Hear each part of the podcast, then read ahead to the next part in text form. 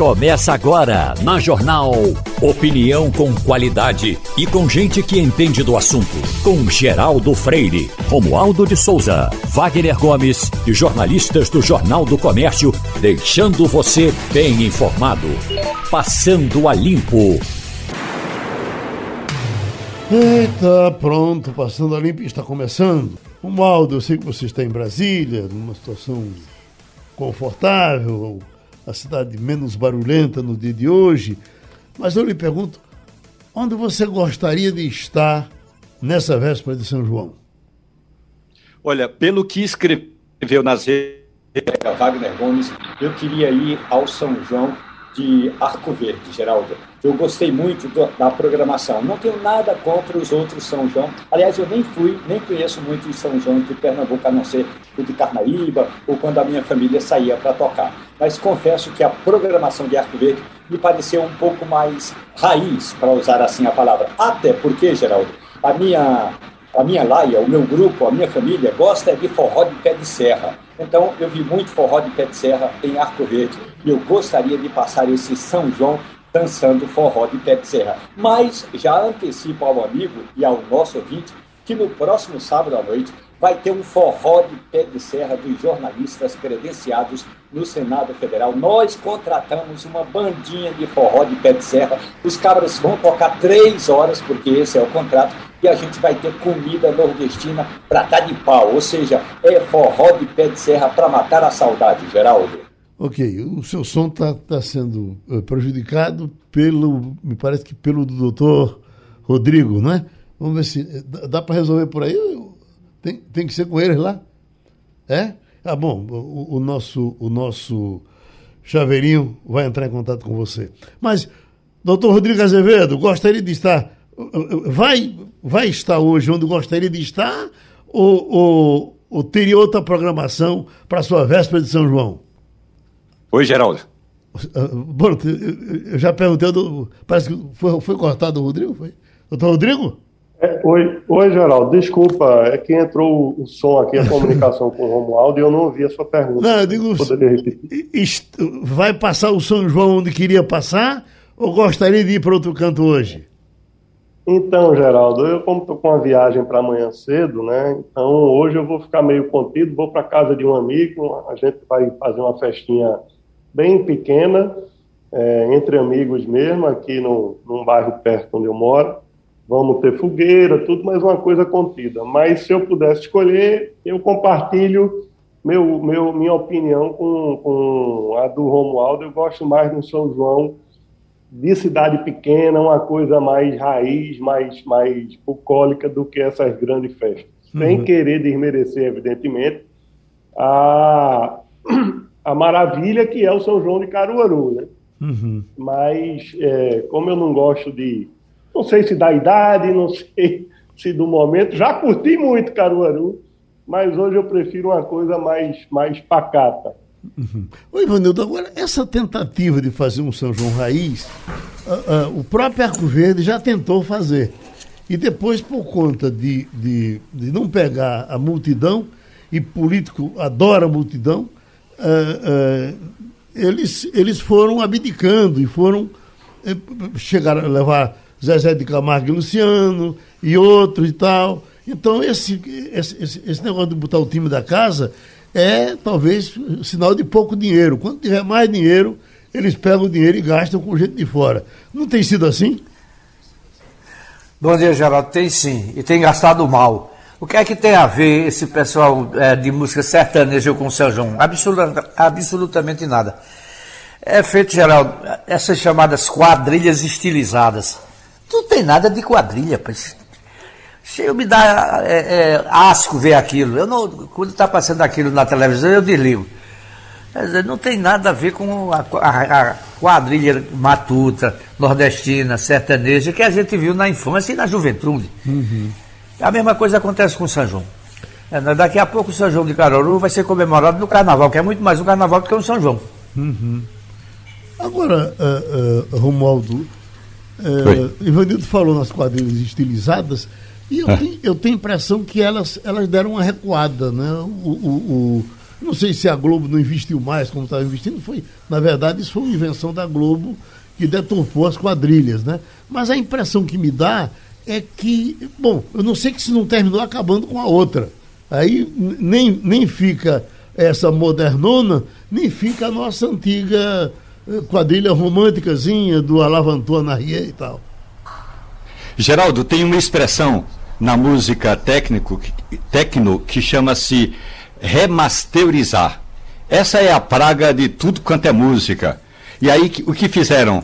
Pelo menos eu assisti a uma apresentação aqui em Brasília, que, como diz o meu colega Ivanildo, é para ir embora no meio do caminho. Eles começaram a botar uma música, Geraldo, de Luiz Gonzaga. Deveria ser crime uma coisa dessa. A música de Luiz Gonzaga estava indo tudo bem. Do meio para o fim, entrou uma bateria eletrônica, um tecnopop. Rapaz, o povo parou de fazer o anarriê, olha, olha a cobra, pula para aqui, pula para colar. Daí a pouco, Geraldo, era aquela batidinha tan, tan, tan, e o forró, tome forró e o tan, tan, tan. Rapaz, eu fiquei horrorizado peguei a minha viatura e fui embora para casa, Geraldo. Uhum. Bom, Romualdo, vamos entrar no dia a dia de Brasília. Hoje é um dia até que ponto normal em Brasília. Aqui a, a cidade está bem esvaziada. Aí também esvaziada, mas tem problemas administrativos que têm que ser tocados, não é isso? Problemas administrativos que estão do lado é, da Praça dos Três Poderes, ali na parte norte, que é onde fica o Poder Executivo. Esse problema administrativo não vai ser resolvido nem tão cedo, Geraldo. Uhum. O presidente Jair Bolsonaro participar agora pela manhã de um fórum de, dos países do BRICS e em seguida ele deve viajar ao Nordeste. Agora, viaja e carrega com ele a crise, porque a crise, é, a gente pode dizer assim, a prisão do ex-ministro da Educação trouxe para dentro do Planalto um problema que aparentemente o governo achava que já tinha é, é, sido extinto e não está. Do ponto de vista do legislativo, o presidente da Câmara dos Deputados, Arthur Lira, que está em campanha pela própria reeleição como deputado e como presidente da Câmara, a gente não usa a reeleição de presidente da Câmara porque é proibida a reeleição, mas se Arthur Lira for reeleito deputado federal, ele pode concorrer novamente a presidente da Câmara. Então, como ele está em campanha, ele fez o seguinte: baixou um ato que agora é o seguinte: só vai ter sessão aí uma ou duas vezes por semana e os parlamentares podem continuar nas suas bases eleitorais. No Senado, não. No Senado é aquela história: a tal da sessão semipresencial, o, o senador em geral fica em Brasília dois dias, três dias, mas continua votando à distância. Aí os políticos, pelo menos, Geraldo, olha, ontem, quarta-feira, três horas da tarde, eu recebi um comunicado do Comitê de Imprensa do, da Câmara dos Deputados. E o comunicado era o seguinte: caríssimo jornalista, se você ainda não se vacinou da gripe, é, daquela gripe lá, é, vá, vá se vacinar ou venha se vacinar porque está na hora. Aí eu cheguei lá no plenário, no plenário da Câmara, e estavam vacinando os credenciados, os funcionários e os jornalistas. E aí, claro, eu me vacinei. Mas, Geraldo, a vacinação foi dentro do plenário, numa quarta-feira à tarde, ou seja, já na quarta-feira não tinha ninguém por aqui, Geraldo. Uhum. Doutor Rodrigo, eu estava hoje acompanhando uma informação, e não sei se é de uma, de uma eh, habitante de Brasília, acho que Romualdo depois pode ter essa dúvida, mas é, isso é o, é o mínimo, mas é que ela está entrando na justiça para eh, eh, conseguir importar, por conta do, do, do Estado, um remédio de maconha para o cachorrinho dela. O, o, o, cachorrinho está com problema neurológico, não sei se ela teve a receita para isso, mas ela foi à justiça e quer é, importar o remédio para o animal. Pergunto, além da cobertura, esse tipo de, esse tipo de apelo? Geraldo, olha, é, preciso, precisaria ver aí que contrato ela tem. Ela provavelmente tem um contrato de seguro, de seguro saúde para o animal, mas eu acho que aí a gente já passa por um exagero, né? Uhum. Eu sou um, um, amante dos animais, crio cachorro desde que tenho dois anos de idade mas é preciso bom senso para tudo. Então, você tem uma decisão judicial determinando que um plano de saúde, de um contrato de saúde para um animal, faça uma importação caríssima que vai contra qualquer cálculo autuarial, na hora de estabelecer essa relação jurídica, para comprar um remédio de maconha para um cachorro, eu acho que você termina fragilizando o direito à saúde do ser humano. A coisa passa a ser tão banal e tão abusiva, na minha pessoal opinião, né, que você acaba gerando risco para a interpretação da norma dos planos de saúde da pessoa, do ser humano, que é um problema crônico que a gente vem enfrentando no Brasil hoje. Né? As regras estão mudando, os planos de saúde fazem uma pressão muito grande no judiciário e no legislativo para endurecer essa interpretação elástica. Alô? Alô? Oi, tá ouvindo. Para endurecer essa interpretação elástica que existe corretamente para segurar a saúde do ser humano, né? porque se a gente se pautar literalmente na, na, no que diz os contratos, você vai restringir muito o acesso à saúde, sem falar do preço que nós pagamos para um plano de saúde privado. Então, na minha opinião, é, é uma, uma, coisa abusiva, é, que passa do exagero, e eu sou contra essa, essa questão de você fugir à regra atuarial, contratual, para estender né, essa, esse ônus excessivo para um, um, animal, para um cachorro, sem querer aqui parecer insensível em relação a bicho. Não é por aí a, a, a, a interpretação. Pelo que eu entendi. Eu que, que eu, pelo que eu se entendi. você me permitir, queria aproveitar e, e assim eu vi que, que tem um ponto, em Romualdo, se puder explorar isso, é, que o STJ está se pronunciando favorável à manutenção do, do segurado com doenças graves naqueles contratos coletivos que são bem restritivos.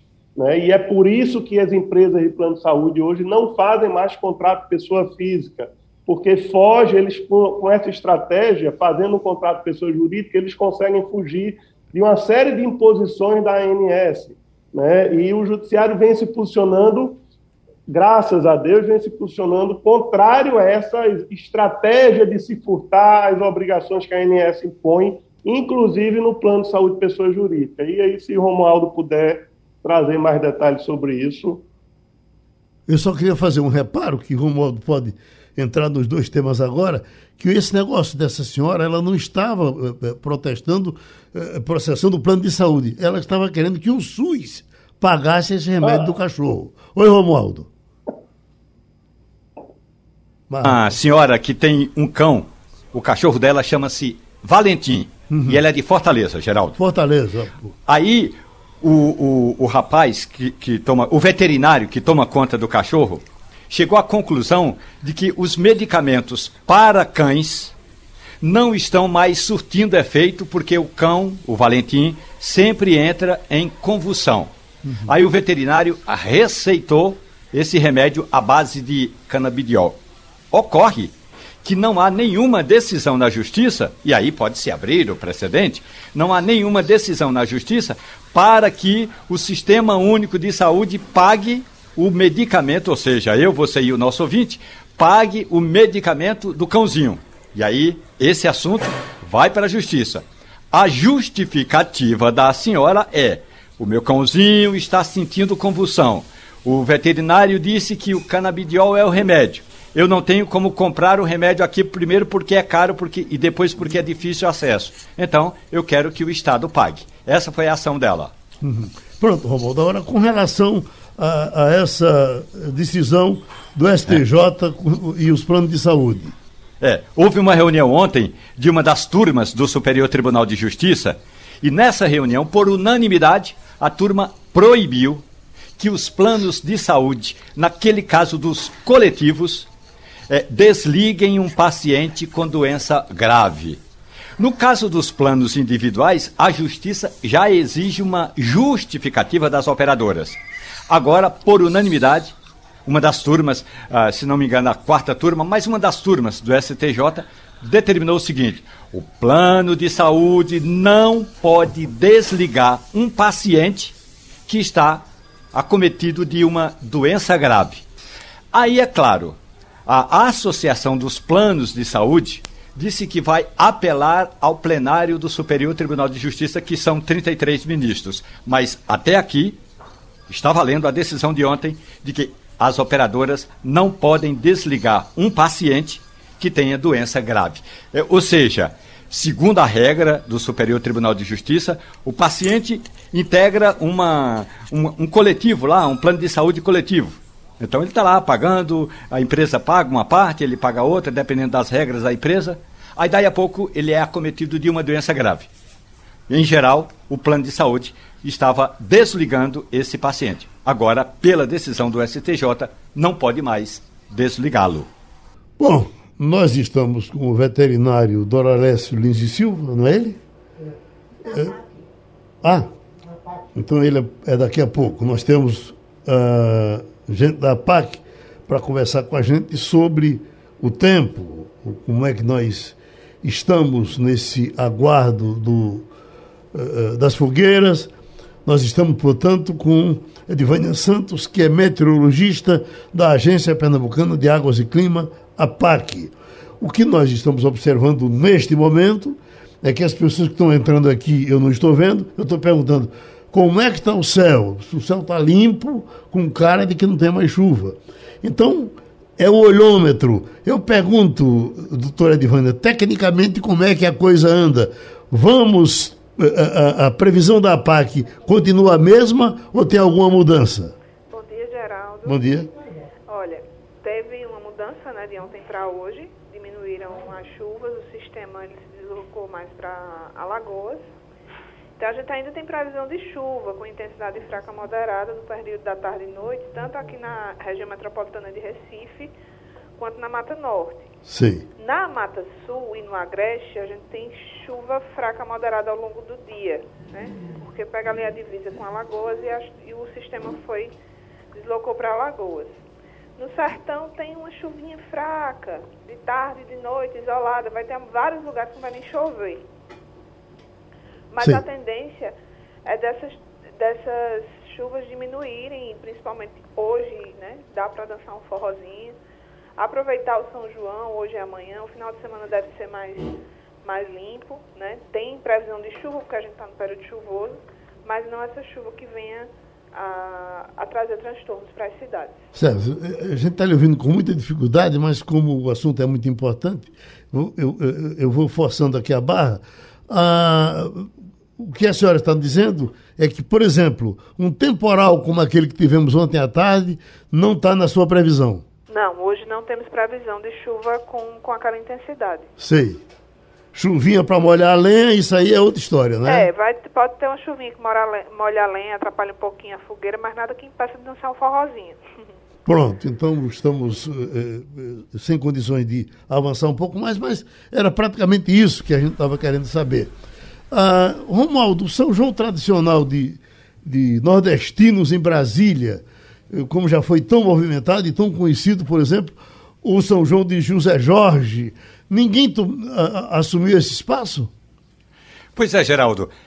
No Senado Federal tinha um senador da Paraíba, Ney Suassuna, que na verdade morava na Barra da Tijuca. Então ele era mais é, é, carioca do que paraibano. Mas tá bom, senador Ney Suassuna ele fazia um forró arrochado lá na casa dele.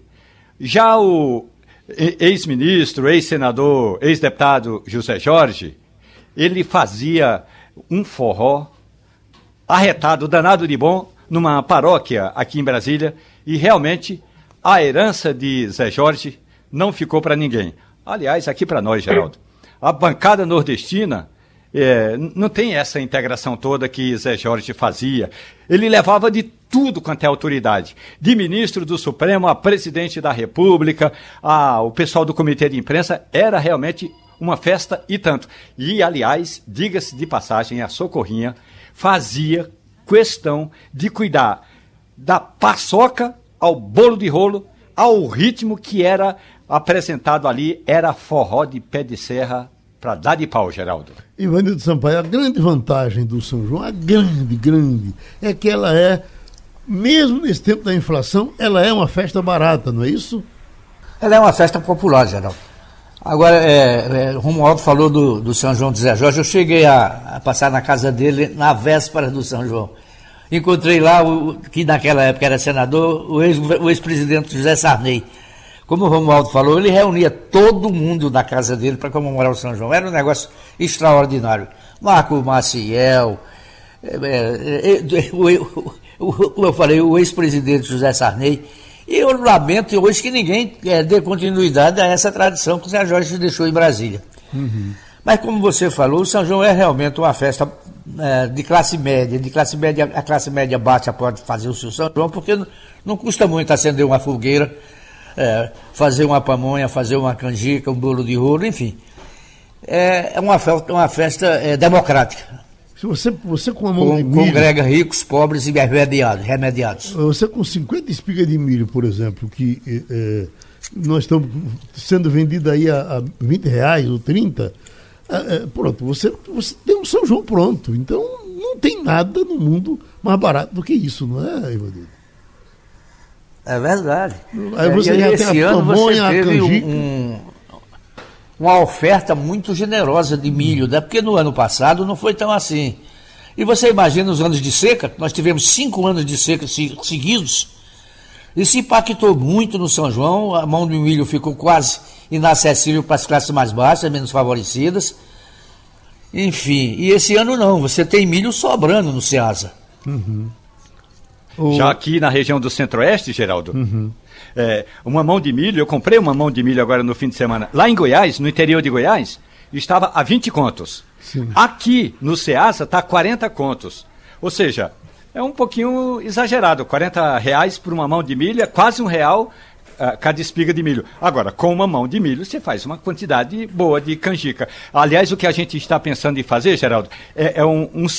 Olha só como é que é a sofisticação. O Ivanildo pode até tremer na cadeira, Ivanildo. Soufflé de milho com é, frango desfiado. É, é, meio como se fosse é, um pamonha, o, o, empadão goiano, Ivanildo. É só para a gente juntar Goiás e Pernambuco. Soufflé de milho com frango desfiado dentro, Ivanildo. Uhum. Agora, é, eu acho parecido com caviar com rapadura. Agora, doutor Rodrigo, eu nunca discordei tanto de Romualdo como nesse momento. Porque o que eu acho exagerado é uma mão de milho por 20 reais. É muito barato para o trabalho que dá. Uh, plantar o milho, colher o milho, às vezes plantar e, não, e, e o milho não nascer, e de repente você uh, vender por 20 reais é muito barato, ou, ou não é? É, Geraldo, é. Veja quantas pessoas estão entre o plantio e uhum. a sua compra na feira, em Casa Amarela, por exemplo, ou na própria Ceasa, né? Uhum. Então é muita gente para dividir um preço final de, de, de 20 reais. É muito barato mesmo, é muito pouco valorizada a mão de obra do, do produtor rural, né? E o que faz isso, infelizmente, é a oferta, né? Uhum. Você passa num ano que você tem uma quantidade muito grande de milho, que teve chuva no momento certo, etc. Aí a grande oferta de milho joga o preço lá para baixo, infelizmente, para quem plantou, para quem suou lá produzindo milho, né? Até e porque essa... por 40 reais, ainda que seja o dobro do preço do que é aqui em Recife, por exemplo, ainda é um valor acessível né, para alguém. E lembrando, Geraldo, que a pessoa não precisa comprar uma mão de milho. Uhum. Então pode comprar meia mão de milho, 25 espigas já é bastante espiga e dá para fazer canjica, pamonha e ainda assar alguma espiga na fogueira. E essa, essa mão de milho que, que Romualdo viu há, há, há dois dias por 20 reais, ela certamente amanhã vai chegar a 10 reais. E aí você vai dizer, ah, puxa vida, que coisa barata, é, é, lixa mais caro do que isso. Agora sim, estamos com o veterinário Doralécio Lins e Silva. Doutor Doralécio, está passando a, a, a, véspera de São João, vai passar o São João em Recife ou está pelo interior por onde o senhor gosta de circular nesses tempos? Estou em Recife, Geraldo. Bom dia a você, bom dia a todos os seus ouvintes. Esse São João vai ser um pouco diferente para mim. Eu tenho um, um, irmão que completa aniversário agora E são 70 anos, né? É os 70 anos dele. E nós vamos fazer uma, uma festa de São João, mas na casa dele lá em Brasília. Eu estou indo, inclusive, hoje para lá. Uhum. Escute, uh, Disseu, uh, eu encontrei um dia desses numa farmácia que eu pensei que era Disseu Lins e Silva. Era ele? Bom, eu tenho um irmão chamado Disseu e minha mulher tem um primo chamado Disseu Menelau. Eu não sei qual dos dois você encontrou. Eu, eu, Disseu Lins e Silva. Não, Disseu Lins e Silva é meu irmão. Foi diretor de futebol sim, de Santa sim, Cruz. Eu, sim, é, sim. Esse é meu irmão.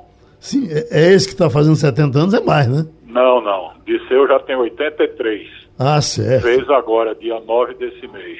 Foi diretor do foi é, diretor do Santa Cruz. Exato, exato. Foi diretor de futebol do Santa Cruz, na época que o Santa Cruz era Santa Cruz. Né? Na época do bicampeonato, 69, uhum. 70, por ali. Você sabe que Gino César dizia que o Santa Cruz deixou de ser Santa Cruz e deixou de ter sorte a partir do velório de Frei Damião lá no, no, no campo do Santa Cruz.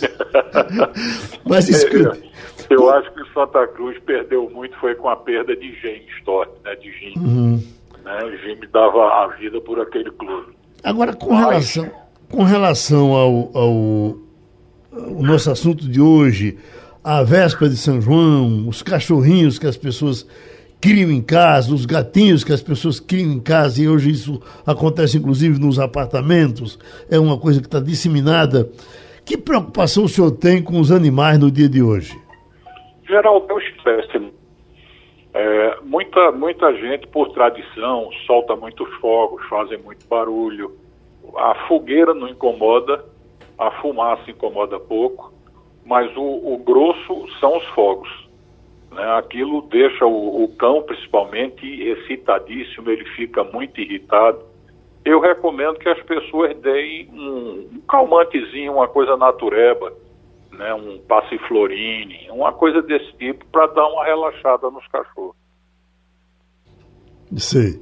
Uh, uh, Ivanildo, o que é que você faz com o seu cachorrinho na véspera de São João, para o do, doutor dizer se você está fazendo correto? Eu não tenho cachorro, Geraldo, mas minha mulher tem um gato. Uhum. O gato dá um trabalho danado. Mas eu queria fazer uma pergunta ao nosso doutor, nosso convidado, é, ligada ao setor onde ele trabalha. Veja bem, uma, das atividades que mais cresceram no país nesses últimos anos foi é, o mercado pet. Toda semana abriu uma loja nova, são sempre grandes, extensas, bem surtidas. Eu moro aqui no Poço da Panela e perto de mim inaugurou recentemente uma clínica veterinária que existe no Recife, poucos hospitais tão luxuosos, tão bonitos, tão arrumados. O que é que houve? O, povo, o pessoal passou a cuidar mais dos animais, a ter mais carinho com os bichos. Isso não existia antes. Enfim, o que é que está havendo nesse mundo animal, por favor? Me diga aí, doutor. Bom, eu tenho uma opinião a respeito, não sei se é absolutamente verdadeira. Mas veja bem, as pessoas hoje deixaram de ter filho para ter bicho em casa. Né? Então as famílias diminuíram de número. Hoje você não consegue encontrar em Recife uma família com seis filhos, como era o meu caso. Eu venho de uma família de seis filhos. Eu tinha uma tia que tinha doze filhos. Hoje as pessoas têm o quê? Dois filhos, estourando três, tá certo? Então as famílias diminuíram. Então eu acho que isso fez com que houvesse essa procura por pet, né? Em relação às, às lojas pet, né, essas clínicas modernas e tal, isso é uma forma de atender um cliente especializado, né, um cliente mais VIP, um cliente com poder aquisitivo maior. Você vê, você falou aí em Poço da Panela. Poço da Panela é um bairro nobre da cidade, como é Boa Viagem, como é Casa Forte, né? Então, as clínicas que se instalam, as lojas que se colocam nesses bairros, elas têm que atender a demanda daquele bairro, e aquela demanda é exigente. Né? O cara quer um bom atendimento, quer entrar numa loja bem surtida, bem aparelhada. Eu acho que é por aí. Uhum. Agora, o, o nosso Romualdo de Souza eh, tem animal e trata bem. Pois não, Romualdo? Dora Alessio Lins, muito bom dia para o senhor. Eu vou fazer uma pergunta e, se me permite, lhe dar uma sugestão. Vou começar pela sugestão. Já que o senhor está vindo a Brasília, é, agora são 10 horas, não, 9 e 40 da manhã, aqui em um dos bairros chamado Jardim Botânico, a temperatura está 10 graus. Traga capote, porque aqui está frio. E a pergunta é a seguinte, Dora Lécio. É possível, aliás, eu, eu, consigo encontrar em várias farmácias, em a, alguns quiosques, algumas biroscas até, maracujina. Então, nessa época e no final do ano, eu dou maracujina para minhas cachorras. Elas ficam um pouco mais calmas. Agora, o que pegou, o que valorizou bem, é que no meu, é, no meu condomínio a gente baixou uma regra, é proibido soltar fogo que faça barulho. Essa seria a saída se o Brasil cumprisse normas, Dora Lécio. É, com certeza seria uma excelente ação, né? Proibir as pessoas de soltar fogos barulhentos. Mas isso aqui no Nordeste não funciona. A turma aqui quer fazer aqueles tiro-canhão, né, aquelas coisas bem barulhentas mesmo, bomba, bomba de cordão. A turma quer fazer barulho. Isso aqui, não sei, no meu condomínio aqui em Gravatá, o pessoal pede para não fazerem tanto barulho. Mas é inevitável. Agora, em relação à maracujina, é, é passiflorine, né? A mesma coisa, é, são passiflora, né? Vem do maracujá, então é um, um, um, calmante muito natural, não vai deixar sequela nenhuma no cão, o cão não vai ficar enjoado, vomitando, nada disso. E quanto à dica de Brasília, que está frio, eu já estou sabendo. Já coloquei um casaco na mala. Muito obrigado. Doutor Rodrigo Azevedo, que é envolvido com defesa do consumidor também, uma coisa que impressiona, doutor Rodrigo, são os preços de remédio para animais. É, existe um remédio agora é, recente que é fantástico, que é, elimina do cachorro, do cachorro e do gato, eles não terão o carrapato, a pulga, o piolho. O remédio é fantástico, que tem duração de quatro ou cinco meses, mas que temporariamente você tem que estar repondo esse, esse medicamento. Imagine que uma, uma caixinha desse, dois comprimidos, um comprimido desse, um, é, é vendido por 390 reais. 390 reais. Eu só estou dando exemplo de um medicamento. Você vai nos outros, são todos mais caros do que remédio para a gente. Já que os bichos estão tão, pré, tão perto de nós agora, onde, como, como bem diz o doutor Doralécio, estamos substituindo gente por, por, por, cachorrinho e gato, e aí é assim que cada um vive como quer viver. Pelo amor de Deus, esse, não, não tem como ter um controle para esses preços, não, doutor Rodrigo? Isso porque, como eu lhe disse, eu crio cachorro desde que tinha dois anos de idade, né? Comecei com meu pai, evidentemente. Hoje eu tenho um labrador, eu sempre criei pastor alemão.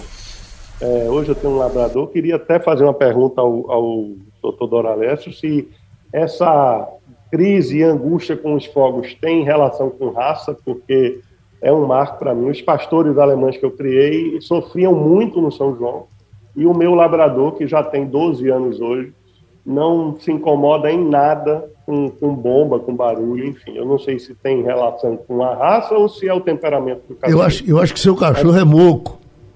É, não sei. Meu cachorro realmente é muito dócil, muito calmo. Eu acho que ele é, é moco. Com relação... Ele é moco. É, o moco. com relação à medicação, esse remédio do carrapato e da pulga, eu digo a você, ele é, eu acho caríssimo também mas vale cada centavo, porque é, antes dele existir, era um problema crônico que a gente tinha com os nossos cachorros, os pastores alemães.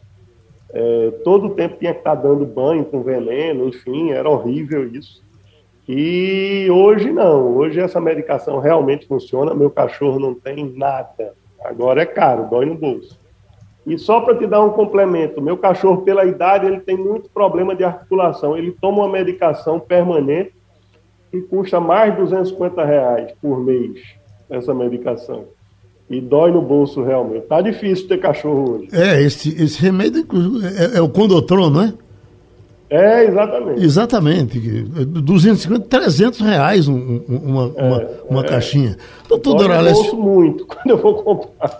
Doutor Doraleste, e, e, isso? Por que, que, por que essa coisa nunca vai ter controle? Geraldo, era para ter e com certeza o controle existe. Uma coisa é existir o controle e outra coisa é fazer o controle ser cumprido. Né? A gente vive no Brasil, que tem lei demais, tem norma demais, mas nada é cumprido. Né? Agora, em relação a esses tratamentos para animais sugadores, tipo pulga, carrapato, é, enfim, esses bichos, existem outras opções que não vai te dar talvez quatro meses de garantia. Você vai ter que repetir isso aí, sei lá, a cada 45, 60 dias. Mas opções mais baratas. Agora, se existe o mercado e existe quem pague, é uma questão de, de, de, oferta e procura. Quer dizer, se a procura é grande, eu vou elevar meu preço. Isso aí é você na rádio que tem uma audiência muito grande, a procura por, por propaganda, por patrocínio é grande. Então, teu preço, lógico, vai ser diferenciado de uma rádio que não tem tanta audiência. Isso é uma questão de mercado. Agora, eu acho que precisa haver uma fiscalização dos órgãos que regulamentam isso para não ficar uma coisa abusiva e absurda, né? Porque isso é um absurdo. Você cobrar 350 reais no medicamento para combater carrapato, pelo amor de Deus. Uhum. 390. Mas olha, e, e, a, e a, a, pergunta do doutor Rodrigo, que teria alguma coisa a ver a raça do cachorro com, com o receio de fogos? Tem com certeza. Ele, como é criador de labrador, labrador é um cão absolutamente tranquilo. Né? Eu chego a dizer que ele chega às raias de ser retardado. Né? Uhum. labrador, no, no, bem, no bom sentido, bem entendido. Né? É um cão absolutamente tranquilo. Eu criava Foxterra inglês. Meu amigo, quando soltava uma bomba, ela subia pelas paredes. Né? Eu criava, já criei Bassé, o salsicha, o Dachshund, quando eu era jovem, menino. O cachorro ficava doido, tanto é que já perdi um no São João, ele fugiu, ficou louco ao ponto de fugir de casa. Né? Uhum. Então tem muito a ver com a raça, muito, muito a ver com a raça. Doutor Doralécio, qual a particularidade do fila brasileiro que esteve em moda e depois desapareceu. Eu não conheço mais quase ninguém que tenha fila brasileiro, mas diziam que, por exemplo, o pessoal de Israel levava fila brasileiro porque lá se atira muito, tem, eh, tem, eh, tem muito torpedo e eles combatem, tem pipoco e eles não teriam medo de, de, desse tipo de, de pipoco. É verdade? É verdade. Tanto é, não é só por fila é, eu acredito que o Doberman também não tenha medo, porque são cães de defesa, são cães que estão treinados para a prova de ataque nas exposições. Tá certo? São uhum. cães que são treinados para isso. Tá certo? Então, os meus, eu criei fila há muito tempo, eu cheguei a ter nove cães de fila de uma vez só. Eu tinha dois machos e sete cadelas em aldeia, quando eu morava em aldeia. E eu nunca tive problema com eles em relação a tiro. Né? Muito pelo contrário, quando eles ouviam um tiro, ficavam em posição assim de alerta tal. Nunca se assustaram com isso. Uhum. Agora concordo com você, o fila acabou-se como raça, acabou-se, porque começaram a criar fila com cabeça de cole, o negócio era vender. Então esse é o grande erro dos criadores. Eles entram numa vibe comercial e começam a prostituir a raça. Essa é que é a verdade. O cão de fila acabou-se.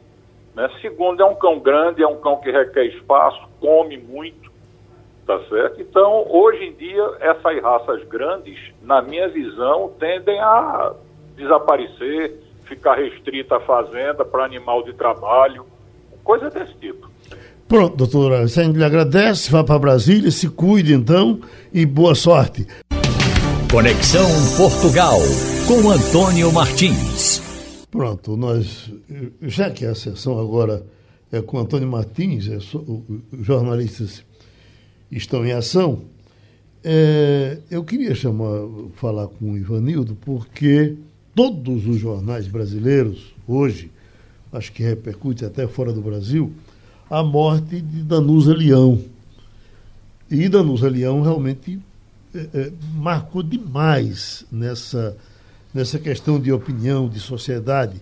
a impressão que eu tenho, Ivanildo, é que quem destruiu o palito para se cutucar o dente foi quando Danusa Leão disse que isso era sujo, era feio. E de lá para cá, eu chego a ter um pena de quem vende palito. Ah, mas a, a, a Danusa Leão é uma repercussão. A morte dela foi ontem já no, no, no quase à noite. É, mas quem teve a, a, informação está passando, porque realmente ela foi uma figura muito destacada no, no, jornalismo social do Brasil, não é isso? Foi uma grande figura, como mulher também, Geraldo. Eu conheci Danusa. Não é? Ela tinha relação com muita, muitos amigos meus que trabalhavam na revista Manchete, Renato Sérgio, Justino Martins. Era uma figura extraordinária. Né? Ela começou a aparecer no Society Carioca quando casou com Samuel Weiner. Teve três filhos com Samuel, um chamado Samuel Filho, que morreu num acidente de helicóptero trabalhando para a TV Globo. É, tinha um segundo filho, que eu não lembro o nome, e tinha a, a filha chamada Pink. Conheci os dois, o terceiro filho eu não lembro. E lembro de Danu, Danusa fazendo coluna social, porque ela realmente era talhada para aquilo. Era uma extraordinária figura humana, não é? Irmã da Nara, que também foi uma grande figura na, no mundo carioca. E, e, uma pessoa cheia de, de problemas é, que teve que enfrentar. Né? Perdeu a irmã de câncer, é, perdeu o ex-marido, divorciou várias vezes. Enfim, teve uma vida complicada. O pai suicidou-se. Não era uma vida fácil a vida de Danusa. E todo mundo vai ter que lamentar, principalmente que foi jornalista, ou é jornalista, ou se aposentou, porque você não deixa de ser, que conheceu Danusa trabalhando. Ela realmente merece ser lembrada hoje e sempre. Ô Martins, eu, eu inclusive me lembro quando é, é, ela era muito contra o politicamente correto e ela faz, fazia uma crônica uma certa vez, olha, não tem mais graça hoje você ser rico, você ter dinheiro. Porque você vai pegar um avião, todo mundo pega avião. Entendeu? Popularizou demais. Você vai para Paris, todo mundo vai para Paris. Você vai para Lisboa, todo mundo vai para Lisboa. Mas é, é, repercute aí em Lisboa a morte de Danusa? Bom dia, Geraldo Freire. Bom dia a todos que fazem parte da bancada e ouvintes da Rádio Jornal. Bem, aqui a, a, a informação não repercutiu tanto. Danusa era uma celebridade, não, embora essa palavra seja muito mal interpretada, mas era muito mais do que celebridade, né? Uma jornalista, uma colunista, uma pessoa que ditou moda, uma pessoa que, é, enfim, esteve presente em várias situações é, do Brasil, né, acompanhando Samuel Weiner, por exemplo, ela conheceu vários líderes, é, é líderes políticos do mundo todo, mas, enfim, é, aqui não repercutiu tanto, né, porque é uma personalidade muito mais brasileira, né, uhum. e a, o, o período em que ela esteve realmente no exterior como modelo, foi uma das primeiras modelos brasileiras a desfilar em Paris, das grandes, grandes casas parisienses, é, e também acompanhando o, o, o, Samuel Weiner, e depois, já separada, morando em Paris, quando ela tinha um caso com o poeta e jornalista Antônio Maria. É, isso ficou mais na década de 60, no máximo até a década de 60. Depois ela virou uma grande promotor no Rio de Janeiro, é, depois colunista na Folha de São Paulo, mas não repercutiu aqui porque era uma personalidade muito ligada ao Brasil e estava longe, de alguma maneira, da, da, da, da ribalta, vamos dizer assim, né, do público. De um tempo para cá, pelo menos de uns 10 anos para cá, a gente já não ouvia tanto, é, não lia, porque ela já tinha deixado desde 2013, se eu não me engano, a, a coluna na Folha de São Paulo, os últimos livros já foram, o último livro, pelo menos como best-seller, já foi mais ou menos nesse tempo, então não se falava muito tanto assim em Danusa Leão. Bom, só para lembrar, a idade dela era 88 anos. Mas Brasília, Romualdo de Souza. Antônio Martins, muito boa tarde para você, Martins. Olha, eu estou aqui curioso para ver como é que era o coração, ou como é que é o coração do grande Dom Pedro I, que finalmente o, o, o, o, governo de Porto autorizou ser trazido para as comemorações aqui no Brasil, Martins. Bom dia, Romualdo, para você, bom dia, né? Pois é, um, um mês aí de negociação. O coração de Dom Pedro I no Brasil, imperador do Brasil, primeiro imperador do Brasil, mas aqui Dom Pedro IV, naquele é o quarto Pedro, né, como rei de Portugal. E morreu aqui, que é Luís, no mesmo quarto em que nasceu, no Palácio de Queluz, é, em 1934, mas ele é muito importante para a cidade do Porto, porque é, houve aqui uma, uma, uma, disputa de poder entre é, absolutistas e, e, e, e, outros grupos que, liderada, no caso, pelo irmão dele, o Miguel, né, que tentava é, tomar o trono da sobrinha, ou seja, da filha de Pedro, Dona Maria, e Pedro resistiu e conseguiu, via Porto, é, derrotar o irmão e manter a coroa é, para a filha, Dona, Dona Maria. Então ele é muito celebrado no Porto. E o que, é que acontece? O coração dele ficou no Porto, foi doado pela Dona Maria, filha dele, já rainha, doou para o Porto, enquanto, enquanto o corpo né, de Dom Pedro I foi enviado para, para o Brasil em 1972, na ocasião dos 150 anos da independência está no monumento uh, do Ipiranga, em São Paulo, né? Mas o coração está aqui. O coração foi uma disputa grande porque o que, que acontece? Ele é muito frágil, está tá sendo conservado, então para que ele se mantenha conservado, há uma série de, de cuidados, está na Irmandade da Nossa Senhora da Lapa, uh, no Porto, e a, a Irmandade resolveu então pedir um estudo científico foram cinco peritos da área de, é, de medicina legal, enfim, de, de anatomia, para estudar as condições desse, desse coração, se ele tinha condições realmente de fazer uma viagem até o Brasil e de lá também ficar exposto e também viajar pelo Brasil. O resultado não saiu oficialmente, mas o presidente da Câmara de Lisboa, ou desculpa, do Porto, o, o, o Rui Rios, já disse que vai sim, vai, vai, é, vai desculpa, Rui Moreira, disse que vai, já está certo, o resultado já vai, já vai ser apontando para que está liberado, então só falta agora o Itamaraty se comunicar aí, acertar com a Câmara Municipal do Porto para que comece o traslado desse coração que está em formol, no, vidro, no recipiente de vidro, e é guardado a cinco chaves lá na Irmandade, porque tem uma placa de metal, então tem uma chave, tem umas grades de ferro, também são mais duas chaves para essas duas grades de ferro, tem uma urna, que também tem uma chave, depois tem um recipiente de madeira, que também tem uma chave, e dentro está o recipiente de vidro com o coração de Dom Pedro I. Ivanildo Sampaio? Bom dia, Martins. Esse assunto me interessa muito porque há 50 anos eu era um jovem repórter em começo de carreira morava no Rio de Janeiro e trabalhava na revista Manchete. Nós cobrimos os traslados dos restos mortais de Dom Pedro I, que era Dom Pedro IV em Portugal, para o Brasil. E havia é, outras solenidades nas quais o governo de Portugal se fazia presente. Eu pergunto a você, existe alguma programação conjunta do governo brasileiro com o governo de Portugal para esses 200 anos de comemoração da independência brasileira? Bom dia, Ivanildo. Existe sim. Eu não estou com a programação agora completa, mas o que a gente já sabe é que no dia 8 de setembro, o presidente Marcelo Rebelo de Souza vai estar no Brasil participando das comemorações. Né? Outra coisa também, o próprio Rui, é, é, Rui Moreira vai acompanhar o traslado do, do, do, coração né, de Dom Pedro I. Vai ser um avião da FAB, mas não se sabe a data ainda, mas ele disse que vai acompanhar, faz questão de acompanhar. E tem aqui uma série de, de eventos, por exemplo, a Fundação Calouste Gulbenkian está fazendo um, um, uma espécie de seminário aqui, luso brasileiro, então foram convidados ex-presidentes como Fernando Henrique Cardoso, Michel Temer.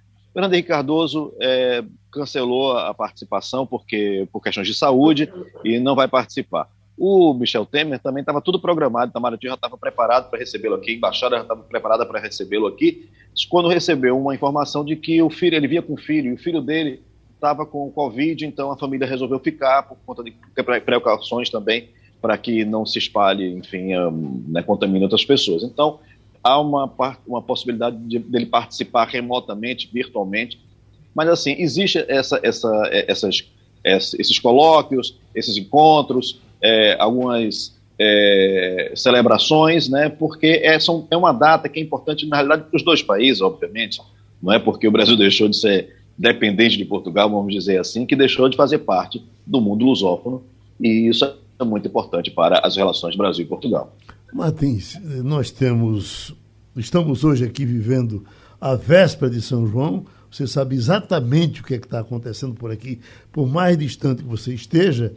E Luiz Gonzaga, que sempre fazia um, uma aliança entre, entre Portugal e Brasil nessas horas. Quer ver? Escute um pedacinho dele com Domingos da Veiga, que era português. Ô Domingos da Veiga, o que é que você entende de baião? Ô seu Luiz, eu entendo tudo, veio tudo de lá. Sanfona, zabumba, ferrinhos, é só cantar, olha aí. O maracatu, dança negra e o fado tão português. No Brasil se juntaram, não sei em que ano e que mês. É. Só sei é que foi Pernambuco quem fez essa praia dengosa é. Nos deu baião que é dança faceira e gostosa. Isso justo. Português sem fado e guitarra cantava o amor. E, e o negro ao som do batuque chorava de dor. Isso mesmo. Com melê, com gongue, com zabumba cantando na boa Foi a melodia é do branco e o batucar de Zulu que nos deu o baião que nasceu do fado do maracatu. Tá bom demais, rapaz. Até vou cantar mais tu.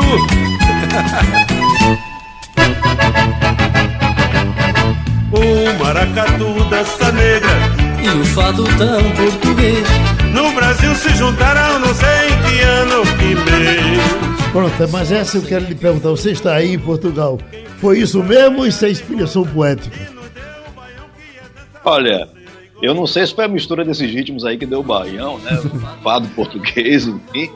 Não sou especialista na área, nem, nem também sou muito entendido da, da, dessas raízes e tal, é, da música, né? É, dessa mistura da música portuguesa com a brasileira, mas com certeza o São João é festa portuguesa, sim, e do Porto, né? Sim. É, o Porto é uma cidade que comemora o, o São João, é, é, é, o, é a principal festa do Porto. Né? Aqui em Lisboa é o Santo Antônio. Uhum. Santo Antônio parou a cidade e tudo, e agora o Porto é o São João, e vamos lembrar que são dois anos né, sem poder ir às ruas, então a população está muito animada, muito turista, a cidade está bastante, está tendo com a, com a, a, a rede hoteleira bastante ocupada, e com programação em vários bairros, né, de shows, e aí tem uma música que, essa eu acho que tem um, um estilo de música que chega ali no Brasil, né, eu acho que tem, nós temos os, os é, equivalentes, assim, que é a música pimba, né, que eles chamam aqui, que seria essa música meio com, com muito